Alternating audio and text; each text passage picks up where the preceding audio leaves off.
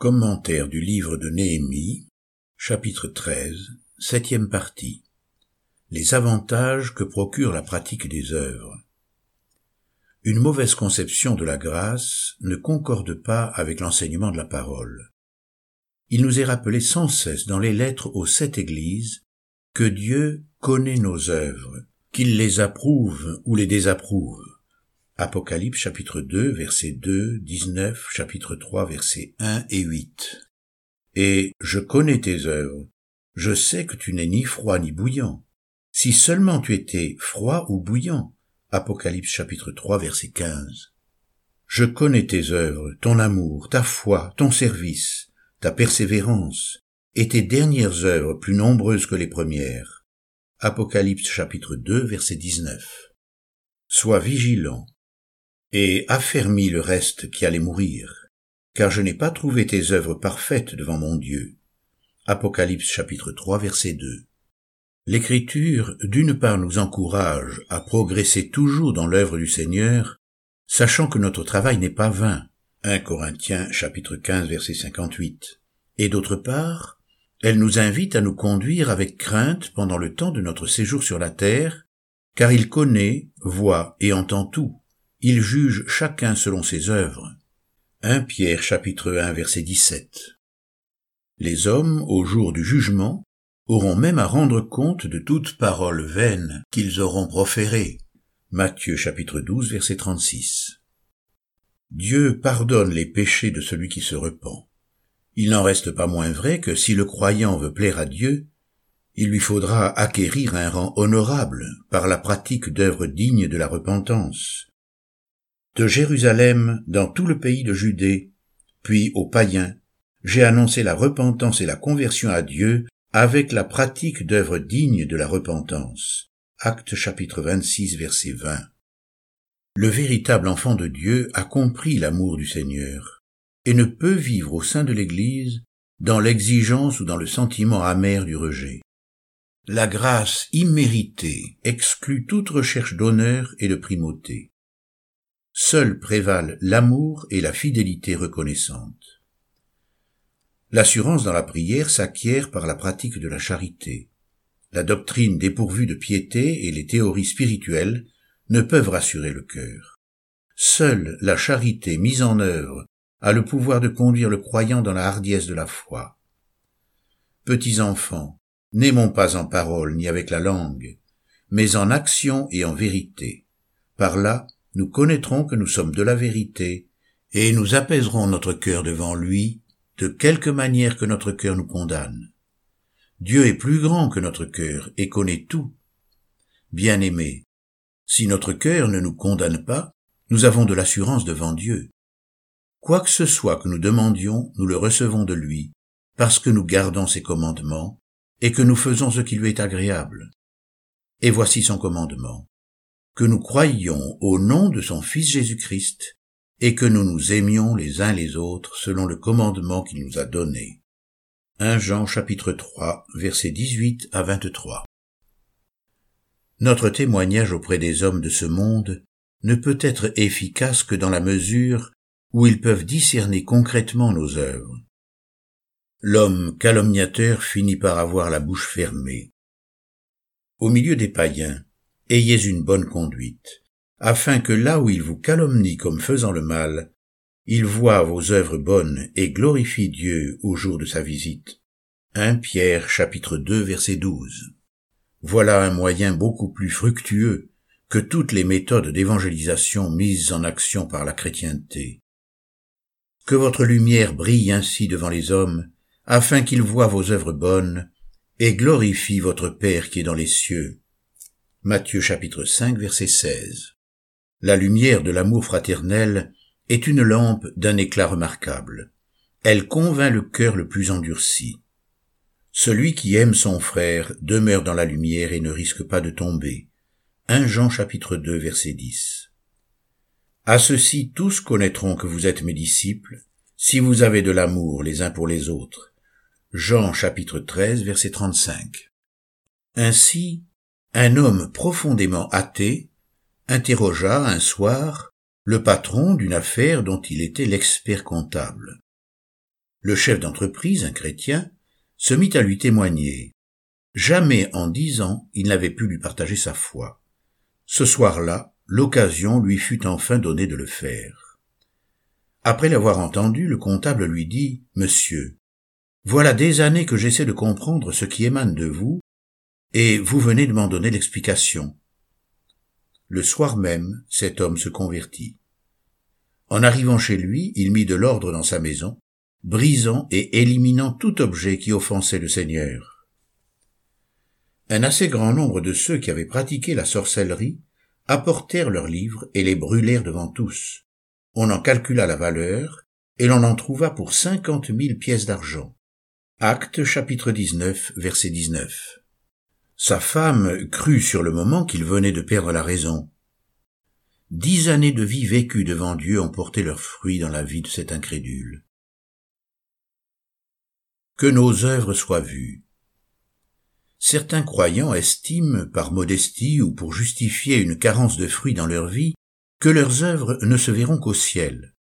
Ils prétextent que l'œuvre de Dieu est invisible et que nous ne pourrons en évaluer la valeur que dans le royaume de Dieu. Cette conviction nous paraît assez aléatoire. S'il est vrai que nous acceptons dans la foi cette parole consolante, Heureux les morts qui meurent dans le Seigneur dès à présent, oui, dit l'Esprit, afin qu'ils se reposent de leurs travaux, car leurs œuvres les suivent. Apocalypse chapitre 14 verset 13. Nous accueillons également dans l'obéissance les commandements de l'Écriture qui nous obligent à pratiquer des œuvres visibles sur la terre. Porter des fruits en toutes sortes d'œuvres bonnes. Colossiens chapitre 1 verset 10. Les œuvres bonnes ne doivent-elles pas s'extérioriser et être pratiquées ici-bas? De même, les œuvres bonnes se manifestent, et celles qui ne le sont pas ne peuvent rester cachées. 1 Timothée chapitre 5 verset 25. Souviens-toi donc d'où tu es tombé. Repends-toi et pratique tes premières œuvres. Sinon je viendrai à toi et j'écarterai ton chandelier de sa place, à moins que tu ne te repentes. Apocalypse chapitre 2 verset 5. L'apôtre Jacques n'ironise-t-il pas là-dessus en disant Mais quelqu'un dira Toi tu as la foi, et moi j'ai les œuvres. Montre-moi ta foi sans les œuvres, et moi, par mes œuvres, je te montrerai ma foi. Mais veux-tu comprendre, homme vain, que la foi sans les œuvres est stérile? Jacques chapitre 2 versets 18 et 20. Ainsi, la foi agit avec les œuvres qui la rendent parfaite. Abraham, notre Père, ne fut-il pas justifié par les œuvres pour avoir offert son fils Isaac sur l'autel? Tu vois que la foi agissait avec ses œuvres, et que par les œuvres, sa foi fut rendue parfaite. Jacques chapitre 2, versets 21 et 22. Les œuvres bonnes sont la parure des croyantes. De même aussi que les femmes vêtues d'une manière décente, avec pudeur et modestie, se parent non pas de tresses ou d'or ou de perles, ou de toilettes somptueuses, mais d'œuvres bonnes, comme il convient à des femmes qui font profession de piété. 1 Timothée chapitre 2, versets 9 et 10. Et le disciple de Christ se montre un modèle d'œuvre bonne. Exhorte de même les jeunes gens à être sensés à tous égards, en te montrant toi-même un modèle d'œuvre bonne chapitre 2 versets 6 et 7. De même, l'homme sage et intelligent démontre, par sa bonne conduite, ses œuvres empreintes de douceur et de sagesse. Lequel d'entre vous est sage et intelligent? Qu'il montre par sa bonne conduite ses œuvres empreintes de douceur et de sagesse Jacques chapitre 3 verset 13. Le zèle demandé dans l'accomplissement de ses œuvres est discernable au travers d'une activité fervente et se traduit en termes de productivité.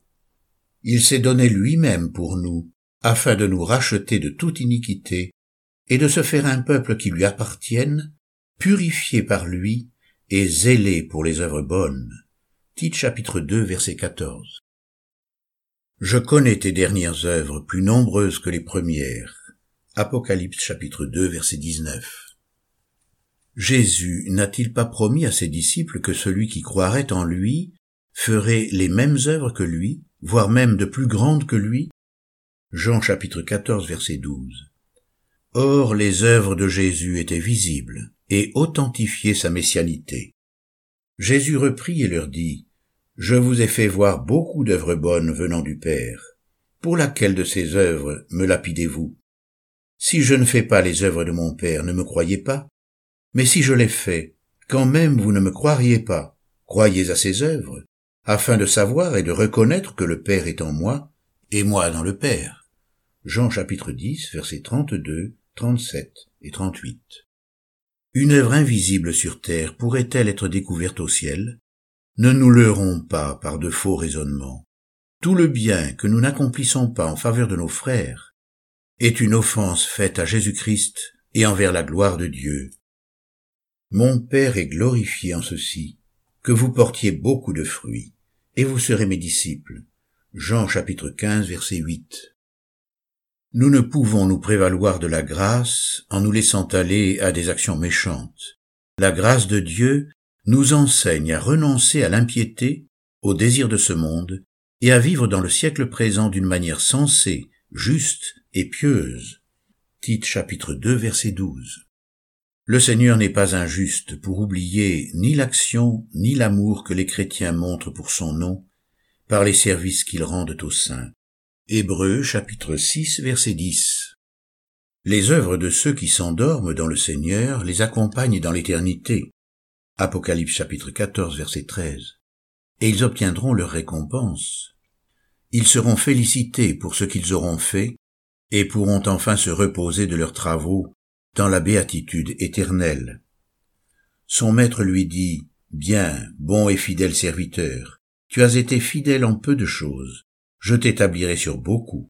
Entre dans la joie de ton maître. Matthieu chapitre 25 verset 23. En attendant le retour de l'époux, les saints de l'Église se préparent et se revêtent de fin lin, éclatant et pur par la pratique d'œuvres justes. Apocalypse chapitre 19 verset 8. Ce vêtement est d'un grand prix devant Dieu, comme en témoigne la parabole des noces. Le roi entra pour voir les convives, et il aperçut là un homme qui n'avait pas revêtu un habit de noces. Il lui dit, Mon ami, comment es-tu entré ici sans avoir un habit de noces? Cet homme resta la bouche fermée. Alors le roi dit au serviteur, Liez-lui les pieds et les mains, et jetez-le dans les ténèbres du dehors, où il y aura des pleurs et des grincements de dents, car il y a beaucoup d'appelés, mais peu d'élus. Matthieu chapitre 22, versets 11 à 14. Ceux qui ne s'inquiètent pas de leurs œuvres se bercent donc d'illusions en s'imaginant qu'ils pourront se présenter devant Dieu les mains vides. L'on ne se présentera pas les mains vides devant ma face. Exode chapitre 23 verset 15. Il existe une piété mensongère derrière laquelle se cachent certains croyants. Jésus parle de ceux qui se présenteront devant lui en se targuant d'actes de piété. Il les rejettera loin de sa face en déclarant ne jamais les avoir connus, tout arbre qui ne produit pas de bons fruits est coupé et jeté au feu. C'est donc à leurs fruits que vous les reconnaîtrez. Quiconque me dit Seigneur, Seigneur, n'entrera pas forcément dans le royaume des cieux, mais celui-là seul qui fait la volonté de mon Père qui est dans les cieux. Beaucoup me diront en ce jour-là, Seigneur, Seigneur, n'est-ce pas en ton nom que nous avons prophétisé, en ton nom que nous avons chassé des démons, en ton nom que nous avons fait beaucoup de miracles? Alors je leur déclarerai, je ne vous ai jamais connu. Retirez-vous de moi, vous qui commettez l'iniquité. Matthieu chapitre 7, versets 19 à 23. Ces croyants se rendent à l'église non pour y servir les frères, mais pour y chercher leur intérêt, leur satisfaction, leur propre gloire. Pour eux, la piété est une source de gain. 1 Timothée chapitre 6 verset 5. Ils comptent sur l'église pour y être servis. Il commande votre affection, exige les honneurs, mobilise toute votre attention, murmure au moindre faux pas, mais ne se donnent jamais eux-mêmes. Ne jugeons pas l'imperfection de nos frères dans l'accomplissement de leurs tâches. Il est plus facile de dénigrer que de construire.